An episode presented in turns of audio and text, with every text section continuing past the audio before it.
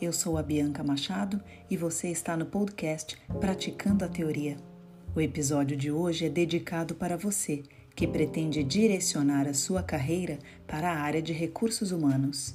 Vamos falar sobre o RH?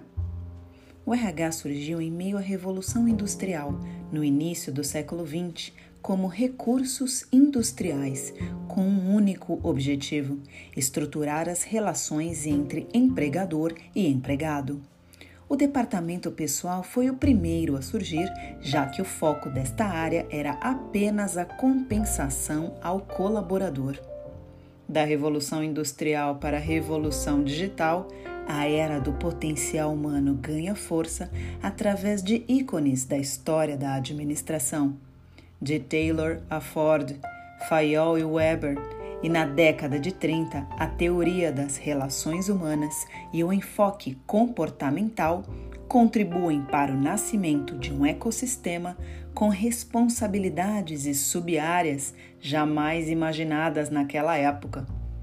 Recursos humanos então ganham força e novas nomenclaturas.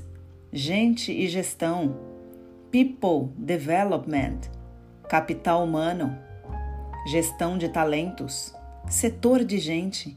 Os nomes são diversificados, assim como as suas novas responsabilidades. Dentre elas, departamento pessoal, recrutamento e seleção, treinamento e desenvolvimento, remuneração e benefícios, saúde e segurança, people analytics, comunicação e endomarketing Employee Experience, cultura. Como migrar para a área de RH?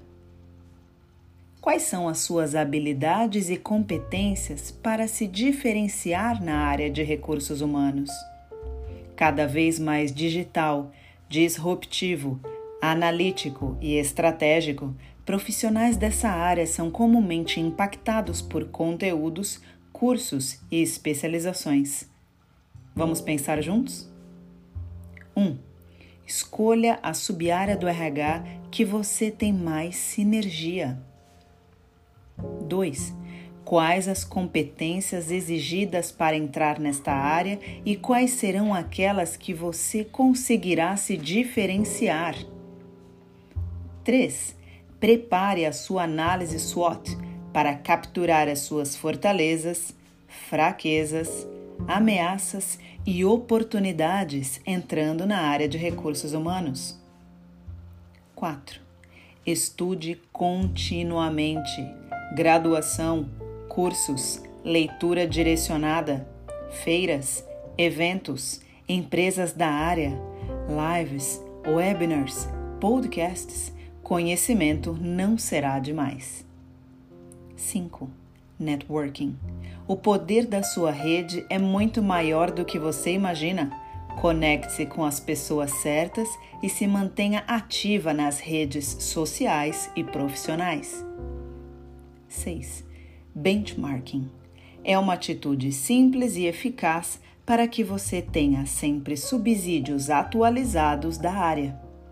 Por fim, você precisa traduzir as habilidades da sua área atual para os seus possíveis diferenciais competitivos, aqueles que você terá ao ingressar na área de recursos humanos.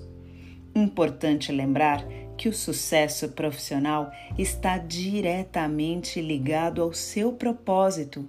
Quanto mais alinhado com a empresa, mais chances de se realizar profissionalmente você terá. Eu fico por aqui e te desejo muito sucesso nessa jornada.